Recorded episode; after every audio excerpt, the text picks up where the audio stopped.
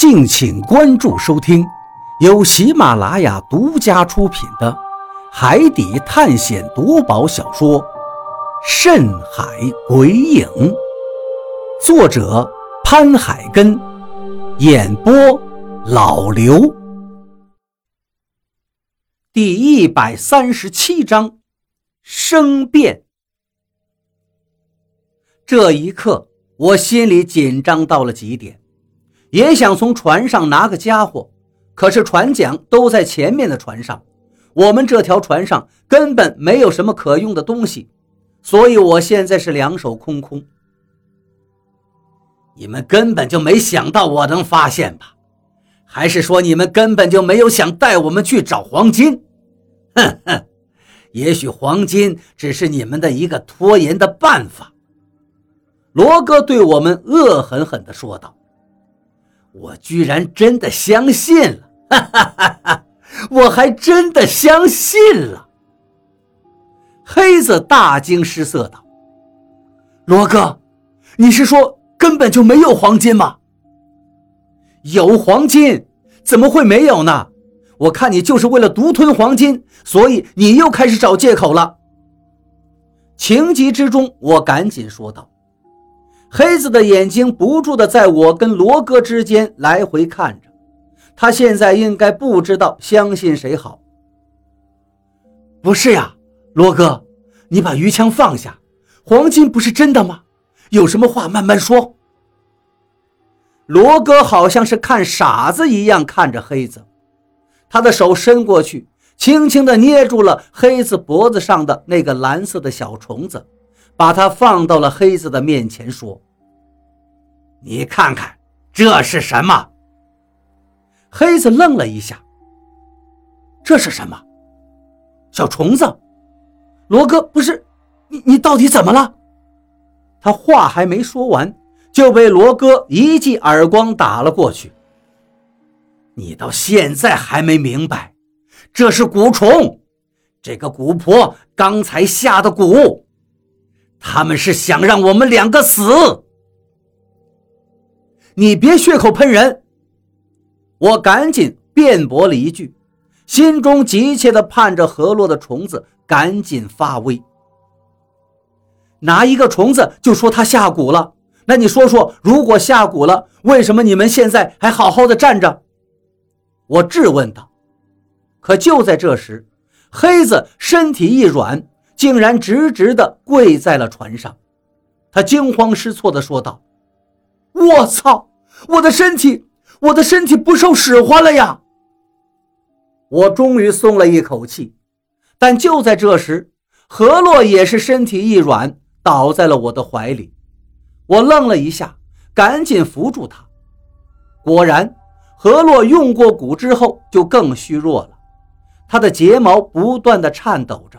浑身也在不断颤动。我没事儿，只是需要休息，接下来就交给你们了。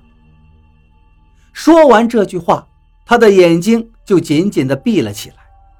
我扶着他，慢慢地把他放到了船舱里。我操！你们竟然真的想要我们死！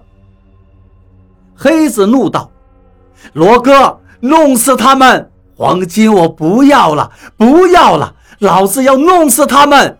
竟然给老子下蛊！你给老子闭嘴！如果你小心一点，就不会中蛊了。罗哥看了一眼跪在船上的黑子，说道。接着，他提起鱼枪，转向了张广川，而张广川的手上也多出了一柄船桨。他看着罗哥。竟也露出了跃跃欲试的神情。小心，小心就有用吗？你现在已经中蛊了，三天之内如果没有人给你解蛊，你肯定会死的。张广川明显是在扰乱罗哥，开始胡乱说了。但是罗哥明显的一愣，赶紧看向了自己的手掌，说道：“我已经。”已经把蛊虫打掉了是吗？如果蛊虫像你想的那么简单的话，蛊婆就不会那么恐怖了。张广川接着忽悠他：“你看看你的手掌跟之前有什么不一样吗？”普通人怎么会一直看自己的手掌变化呢？罗哥有些相信了，他看了看自己的手掌，眉头皱得更紧了。张广川接着说道：“你是不是感觉浑身都很累？你看到黑子没有？蛊虫只是在他的脖子上停留了一下，他就跪到了地上，身体根本就不受自己控制了。”我们又都看向黑子。他现在浑身好像是没有了骨头一样，整个人瘫软在地上，一动不动，只有眼睛在不断的转着。你别吓唬老子，老子就算是死，也先弄死你！罗哥对张广川发狠道：“而且你们两个，我留着都没用，老子只需要留下那个女人就行了。”张广川笑了起来。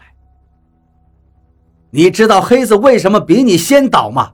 那是因为脖子上血管密集，血液流得快，而你接触蛊虫的地方是手，所以你会比黑子慢一些。但是也等不了多长时间，你还是会倒下的。我只需要坚持到你倒下的时候就行了。再不行，老子就下水。你敢下来吗？张广川的嘴角露出了笑意。你如果跟我下海的话，你水性再好，老子的水性也不差。只要老子能熬到你身体不受控制的时候就行了。溺水的感觉，你应该比我清楚吧？罗哥手上的鱼枪松动了一下，他猛然间抬头看了看张广川，又回头看了看倒在地上不能动弹的黑子，接着。把目光落到了我的身上。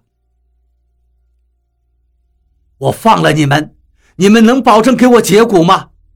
不然的话，我们就只能鱼死网破了。罗哥好像是想明白了。从你烧了我们的船的时候，你就应该想到现在这个结果了。我沉声说道。结果，呵 呵。结果，老子从来都没有怕过，大不了一起死。老子不敢下水，但是老子死了，你们谁也别想好过。就在这时，罗哥紧走了一步，到了船尾，狠狠地把鱼枪扎到了我们的救生船上。救生船上的船板很结实，但是他的力气很大，而且他知道救生船。薄弱的地方在哪儿？他直接就把鱼枪扎到了救生船最薄弱的部位，接着他又使劲地向上一拔，救生船晃动了一下，上面的一块船板竟然被扎出了一个小洞，海水顺着这个洞口就涌了进来。接着他转过头看向张广川：“我死之前也会把这船弄坏的，你们。”张广川一看，直接就跳进了海里。他没有说话，但是手却指向了不远处正在徐徐驶过来的鬼船。罗哥仰天长吼了一声，他刚才情急之下，竟然忘记了正在驶过来的鬼船了。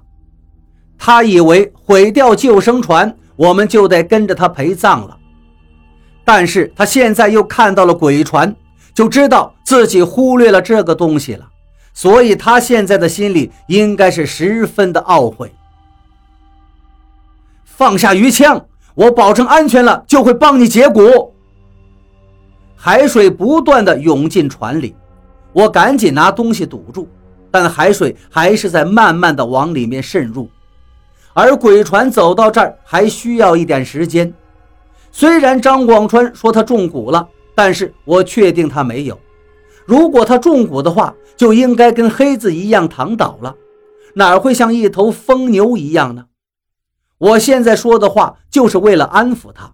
等我们上到了鬼船上，一切才会由我们说了算。但就在这时，罗哥竟然也跪了下去，他的光头上满满的都是汗水，在阳光照射下不断的闪烁着亮光。老子信你们才怪！罗哥吼道。我无奈地解开了两条船连接在一起的绳子，他想要站起来，但身体好像已经不受控制了，微微的有些踉跄。海浪不断地推动着小船，转眼之间，我们之间的距离就拉远了。张广川一看这情形，立刻就向我这儿游了过来。他游得不快，但是罗哥现在却丝毫没有办法。只能眼睁睁地看着张广川上到了我们这条船上。终于，罗哥的身体搭在了船舷边，他也放下了刚才的架子，哀求道：“扁鱼，我知道我不对，但是你们真的能解开我中的蛊吗？”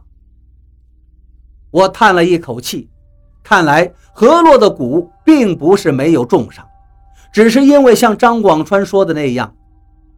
罗哥碰到蛊虫的部位是他的手，所以显效会慢一些。不可能啦！我斩钉截铁地对他说道：“我绝对不可能留他这么个定时炸弹在身边的。如果有机会，他肯定会反咬我们一口。”农夫与蛇、东郭先生与狼的故事，我也是听我爷爷讲过的。罗哥的眼睛里面露出了绝望，他终于连话也不能说了，只是无力地看着我们两个划着小船向鬼船行去。鬼船越来越近，越来越大了，还是跟之前一样的模样。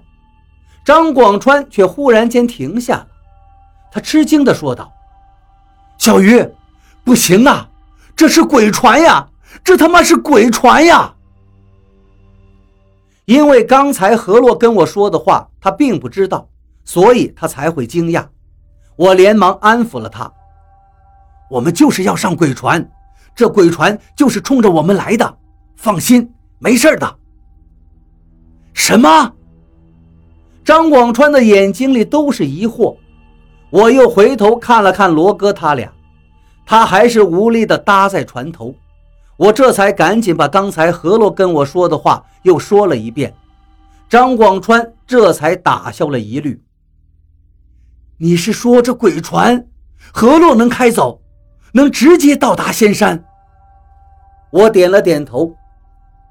之前是因为船上人太多，何洛没有说，毕竟他有自己的秘密，我们也不要过问太多了。这一次能死里逃生。